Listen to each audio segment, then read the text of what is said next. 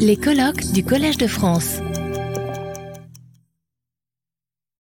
Bien, bonjour à, toutes et à tous. J'ai le plaisir, le bonheur et l'honneur de présider cette première séance de communication qui fait suite euh, donc à une première, euh, un premier échange au milieu de euh, personnes à la fois intéressées par l'œuvre de Florence Dupont, en, hommage à cette pensée toujours vive au milieu d'amis et de collègues et, d'anciens élèves dont je fais partie avec euh, beaucoup de plaisir euh, qui ont pu profiter de sa parole vive dont vous voyez qu'elle est euh, pour ceux qui ne le savent pas toute différente et en même temps imprégnée de ce que l'on peut trouver dans sa lecture mais toute sa parole n'est pas dans ses livres et je, je, crois puisque cela a déjà été évoqué que son enseignement oral a été extrêmement marquant pour beaucoup d'entre nous et d'entre vous.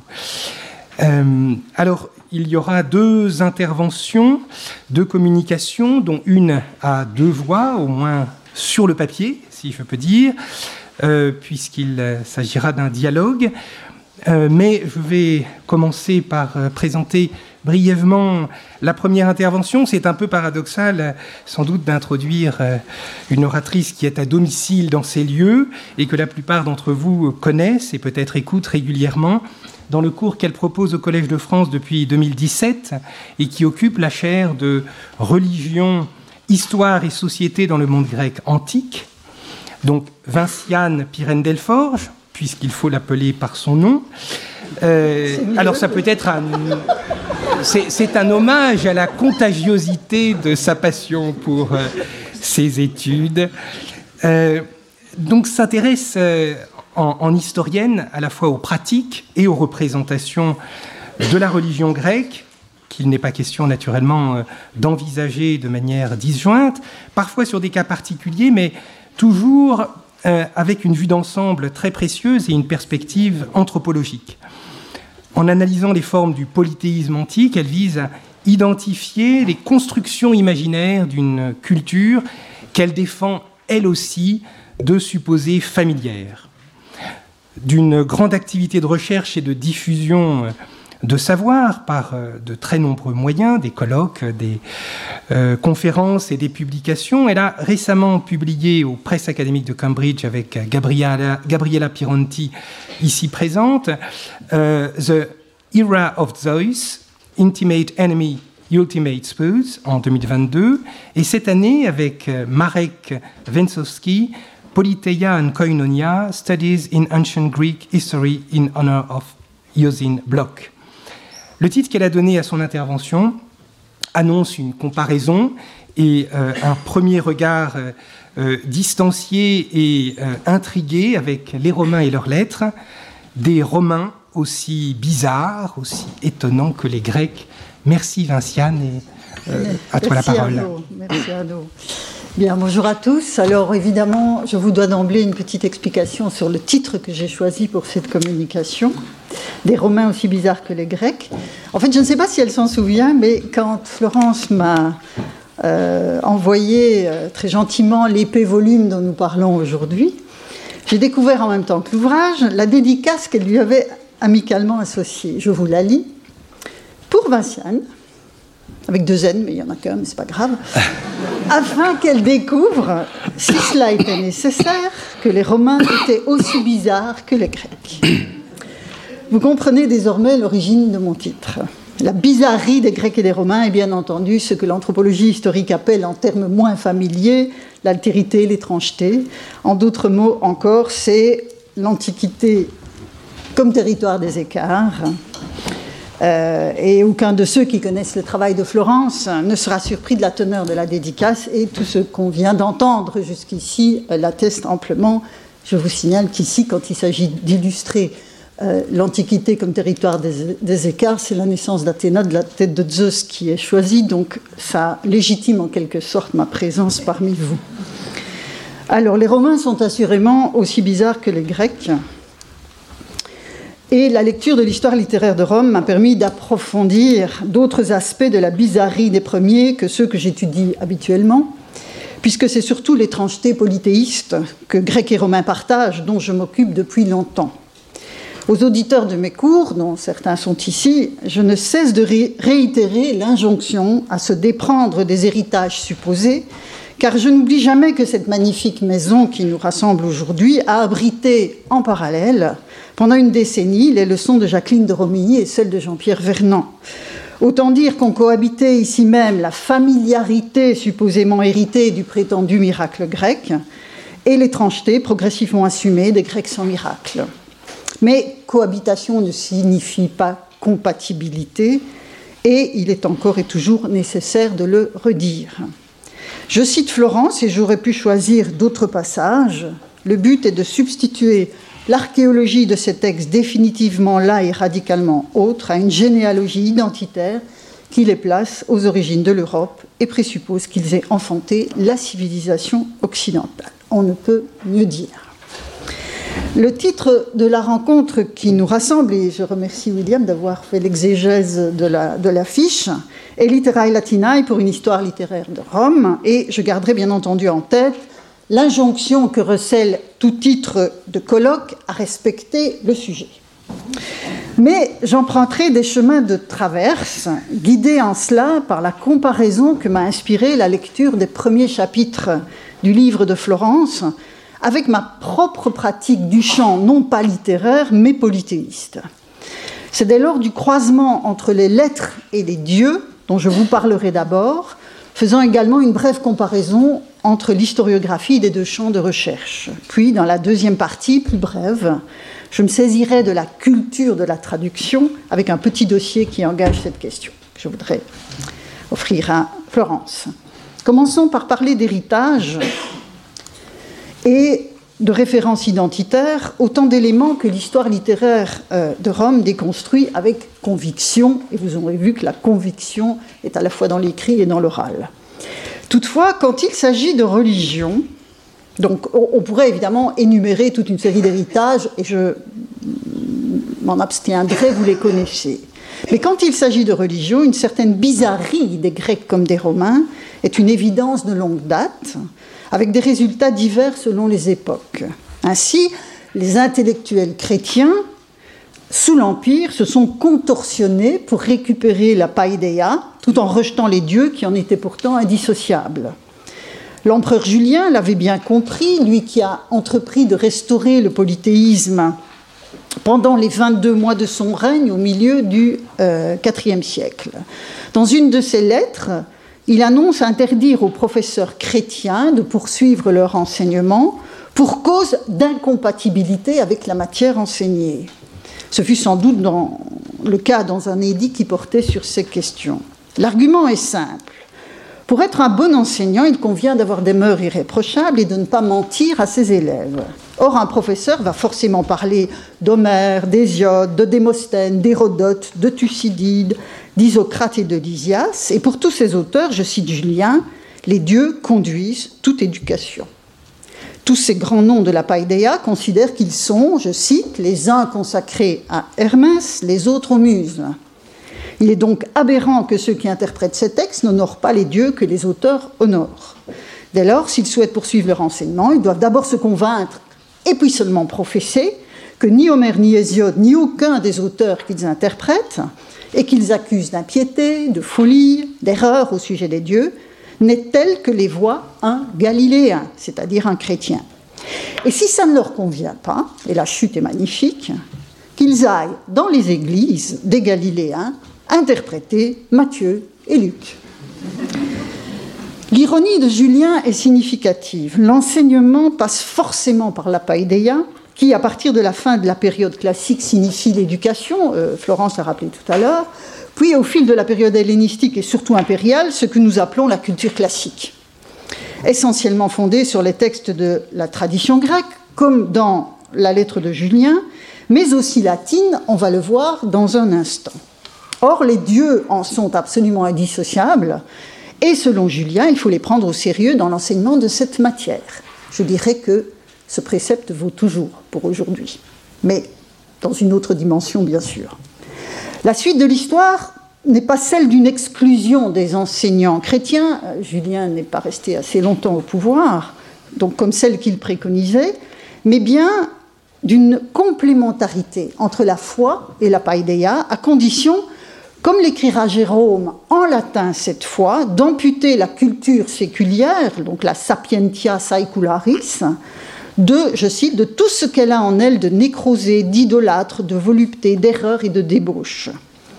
Julien, dans le passage que j'ai évoqué, ne citait que des auteurs grecs. Jérôme, lui, embrasse plus large.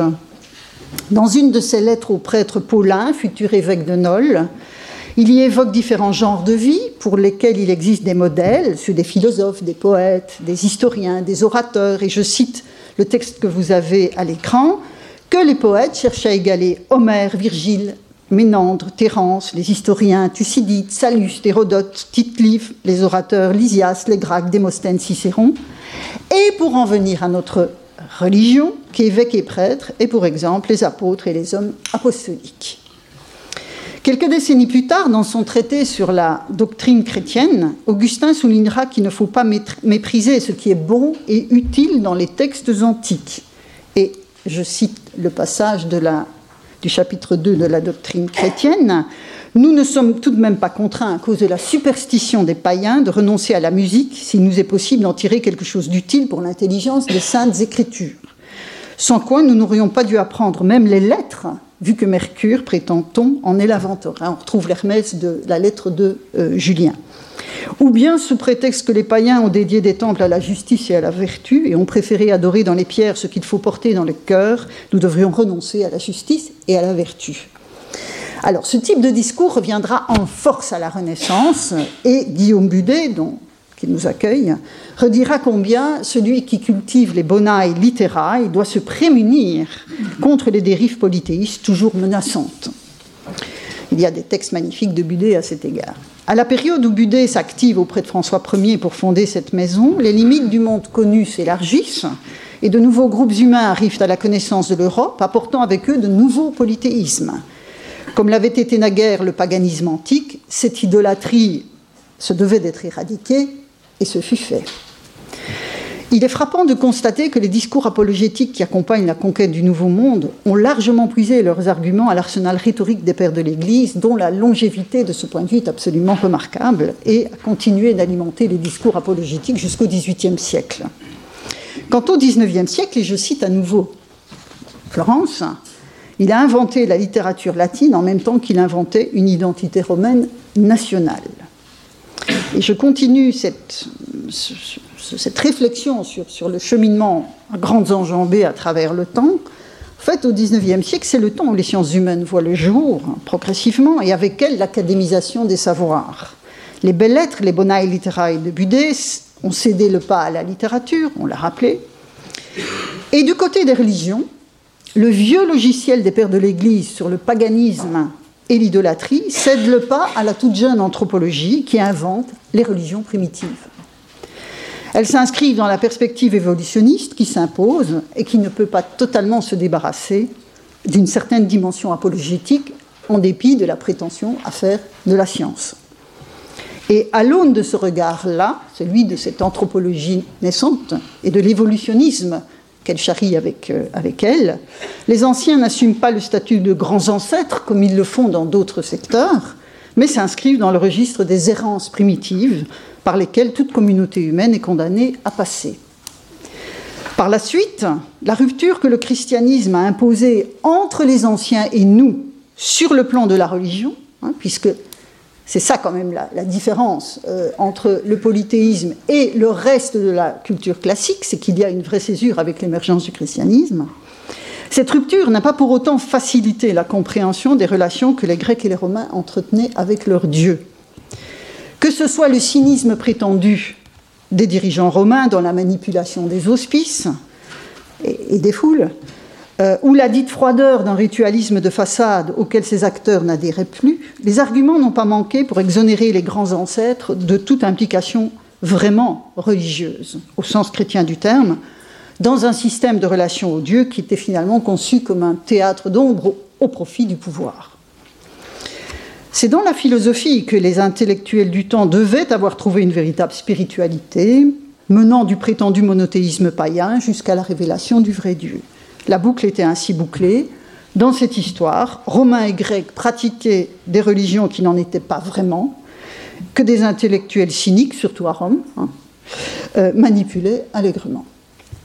Si, comme l'écrit Florence, les comédies de Plaute ont été torturées par les littératures latines, les dieux des Grecs et des Romains l'ont été dans l'histoire, dans des travaux d'histoire des religions. Mais d'autres manières et à d'autres fins. Si la ritualité ancienne de ces deux cultures pouvait éventuellement être prise au sérieux, hein, tout en étant condamnée à dégénérer en ritualisme de façade, tous ces dieux aux histoires scabreuses ne pouvaient l'être. Et nombre de travaux de la fin du XIXe et du début du XXe siècle plaçaient dès lors les rites, les institutions qui les portaient, sous l'intitulé de religion et les dieux sous celui de mythologie, opposant la solidité ancrée des rites à l'imagination foisonnante des mythes. Donc on a chacun ses, ses grands récits. Les déterminismes culturels, religieux et académiques ont longtemps perturbé une approche lucide et compréhensive tant des littérailles que des polythéismes antiques. Et de l'invention de la littérature jusqu'à l'histoire littéraire de Rome, Florence Dupont démonte inlassablement les catégories d'analyse héritées de la longue histoire des études dites littéraires et de leur instrumentalisation plus ou moins consciente. Dans son dernier opus, on vient de le rappeler, l'histoire de la langue latine elle-même, même si Florence euh, dit regretter, mais moi je ne regrette pas, je trouve que c'est excellent, c'est bon à penser.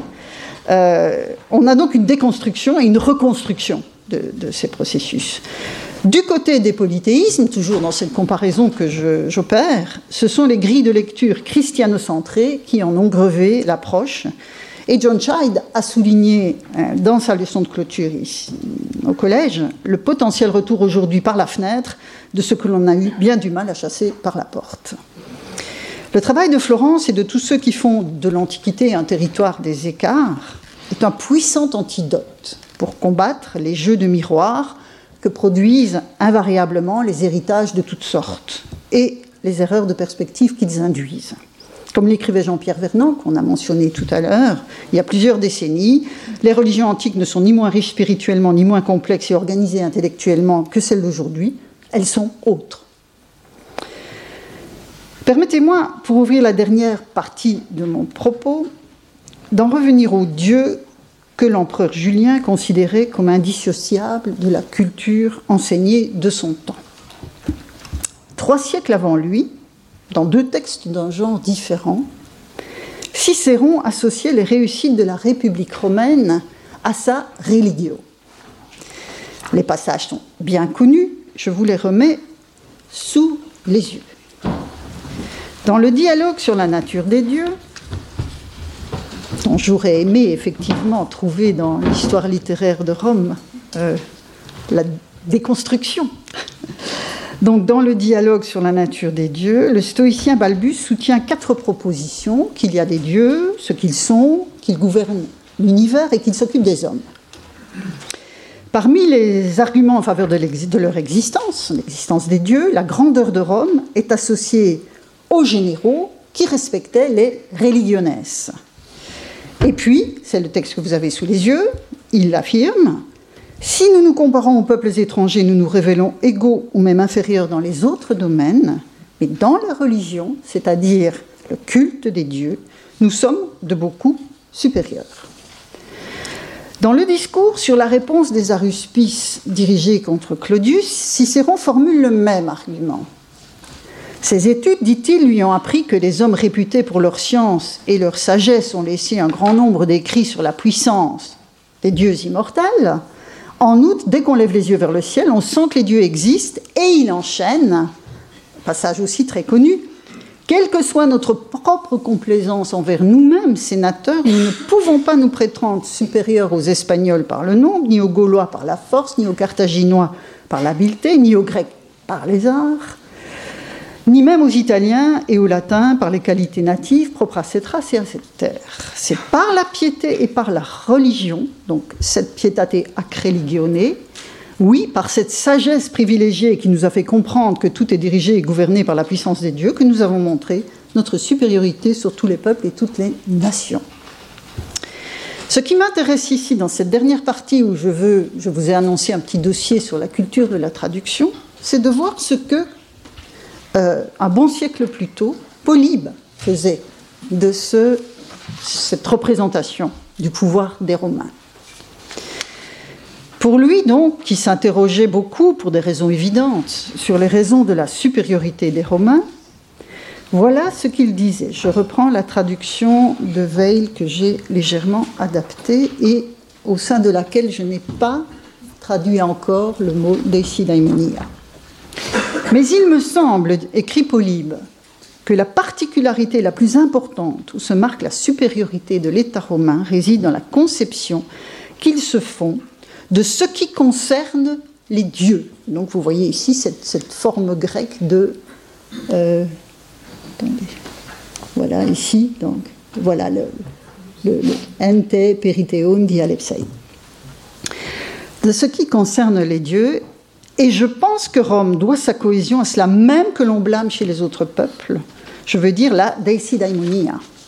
Cet ordre de questions est si dramatisé chez elle, et il joue un tel rôle dans la vie privée comme dans les affaires publiques, que rien ne saurait être plus fort. Fin de citation. S'ensuit un développement qui a été, que je n'ai pas repris, c'eût été trop long, qui a été abondamment commenté sur l'origine de la religion, qui ne serait peut-être pas nécessaire dans une république formée de philosophes, mais dont le peuple a besoin. Et la meilleure preuve de l'efficacité de la mesure, écrit encore Polybe, est le respect des serments et de la parole donnée chez les Romains dans l'exercice de leurs fonctions publiques. Et ce terme, dans le langage de euh, Polybe, c'est la pistis, la pistis grecque, euh, qu'il vante, et derrière cette pistis grecque se profile évidemment la fides romaine. Ce commandement par des actes conformes aux mots placés sous la garantie des dieux. Et Montesquieu, bien des siècles plus tard, va paraphraser ce passage de Polybe en 1716 dans une dissertation sur la politique des Romains dans la religion, et il écrit ceci Polybe met la superstition au rang des avantages que le peuple romain avait par-dessus les autres peuples. Ce qui paraît ridicule aux sages est nécessaire pour les sots, et ce peuple qui se met si facilement en colère a besoin d'être arrêté par une puissance invincible. Montesquieu connaît son grec, et la traduction de Deisi Daimonia par superstition correspond à ce que l'on trouve par exemple chez Théophraste, avec le portrait du superstitieux, chez Plutarque, citoyen romain, dans le traité qui porte ce nom. Toutefois, la paraphrase de Montesquieu est trompeuse et elle charrie avec elle tous les déterminismes dont nous sommes encore les héritiers. Elle est trompeuse car la Daimonia de Polybe est une traduction. Est une traduction et je pense que ce que traduit Polybe, en fonction des passages de Cicéron que je vous ai montrés il y a un instant, c'est la religio. C'est la religio. Polybe connaît son latin. Et derrière religio, tel qu'il l'utilise, pas tel qu'il le traduit ici, se profile l'idée de scrupule qu'il perçoit derrière le mot, la retenue dont Cicéron, dans un texte que je n'ai pas repris ici, du Natura Deorum aussi, euh, eh bien, pour euh, Cicéron, religio, c'est religere, donc c'est toute l'idée de scrupule, de respect, de retenue euh, dans, par rapport aux institutions et aux traditions qui concernent notamment les dieux. Et donc, c'est cela dont Polybe vante la solidité. C'est pourquoi, une fois qu'il faut traduire, puisqu'on ne peut pas rester entre soi et, ne pas traduire, euh, j'utilise euh, la formule la crainte des dieux plutôt que superstition. En effet, le, mot grec décidaimonia hein, a lui-même une histoire que je rappelle très brièvement. Le champ sémantique n'apparaît qu'au IVe siècle avant notre ère, mais il cristallise alors une représentation qui parcourt toute la tradition narrative antérieure.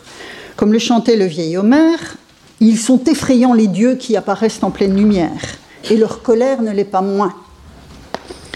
Cet arrière-plan impose de traduire avant tout Daimonia hein, par crainte des manifestations divines, à savoir la mise en évidence du caractère potentiellement effrayant des signes divins Et puis le mot deisidaimonía en grec pourra aussi, bien sûr, désigner la peur déraisonnable des dieux dont Théophraste a croqué un portrait détaillé de celui qu'elle saisit.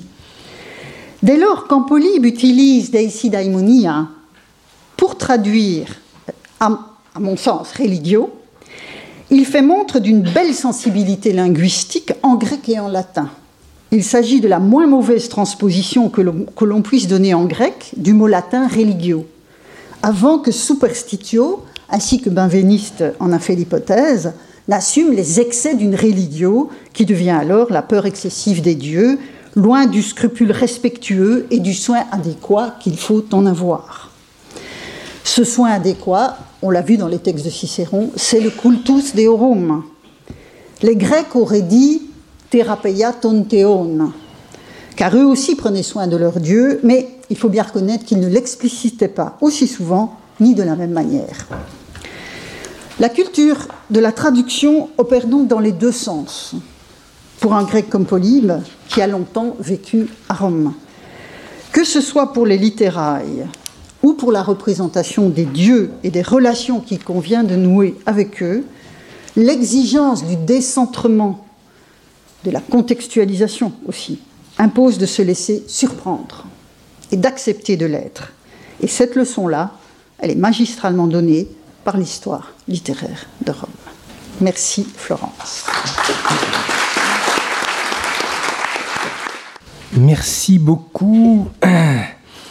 Alors, euh, c'était aussi euh, euh, bizarre ou atopone dans un lieu qui est lieu d'académisation des savoirs que de euh, penser et de montrer comment il y a aussi un, recyclage culturel qui conduit la tradition chrétienne à essayer de faire cette épuration d'un héritage en en évacuant ce qui en constitue euh, la trame, comme si on pouvait détricoter euh, le polythéisme grec, qui est bien plus qu'une conception religieuse, bien, bien évidemment.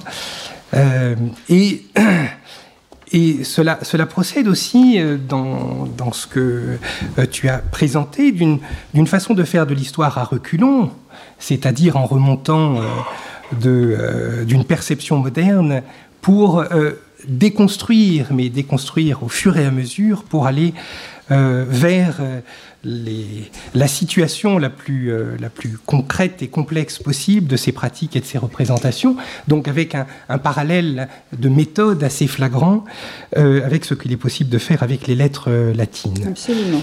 Merci. et, et c'est aussi une façon de dépasser une forme de, de révérence au regard baissé pour une surprise au regard levé. Et je suis assez frappé de, euh, de, remarquer combien la, surprise et euh, le fait de ne pas trouver familier et, de ne pas s'inscrire dans la continuité euh, peut permettre d'emprunter des voies qui, même lorsqu'ils sont osés, voire très osés, sont en tout cas extrêmement stimulants pour ceux qui écoutent ce genre de propos. Alors nous avons quelques euh, minutes pour des questions dans la salle à cette euh, double communication.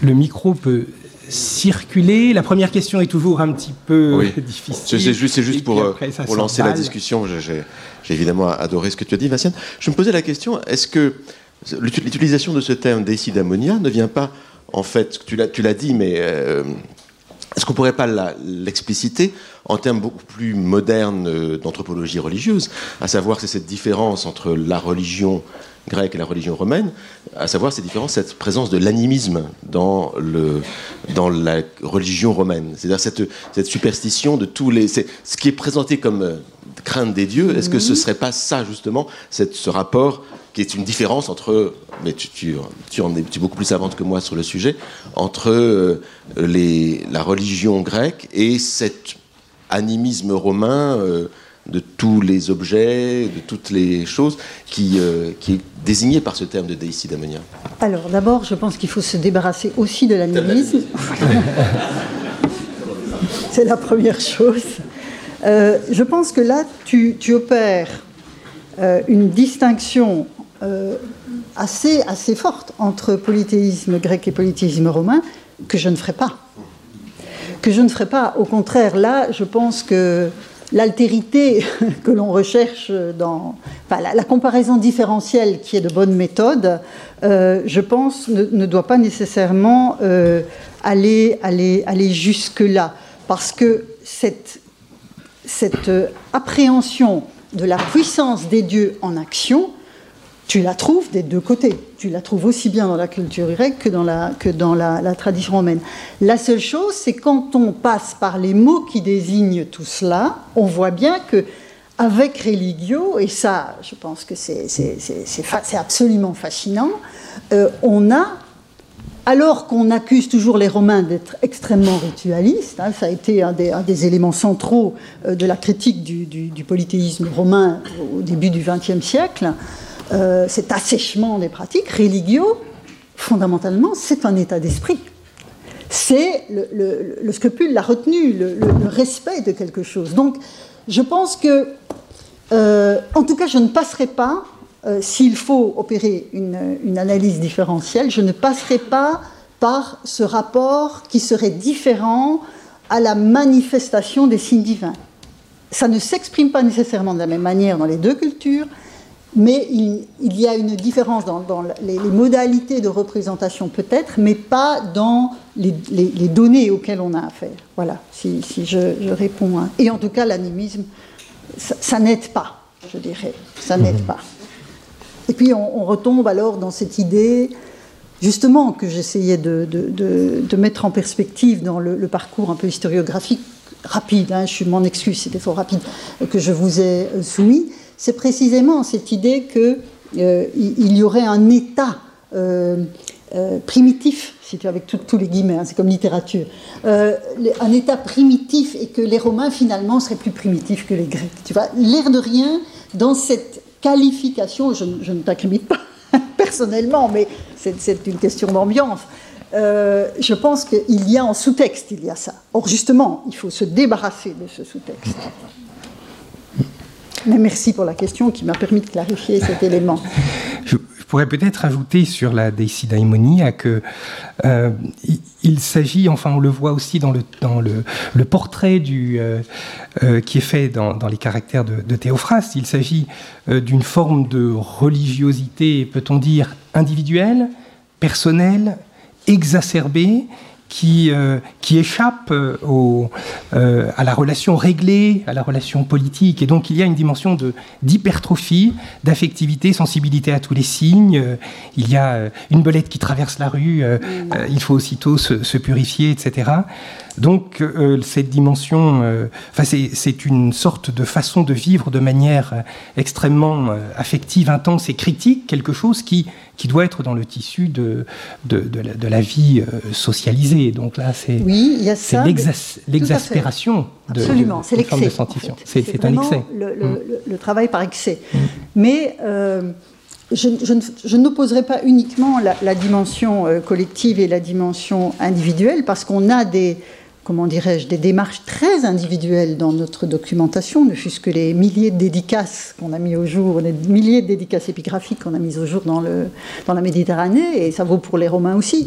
Euh, mais c'est vrai que euh, ce qui est euh, problématique dans l'attitude du, superstitieux de Théophraste, c'est cet excès et cette réactivité. Tout à fait, tout à fait À tous les signes, comme si les dieux étaient en train de parler constamment. Oui, Mais alors, mais là, bon, ce serait un autre, euh, une autre présentation, enfin un approfondissement.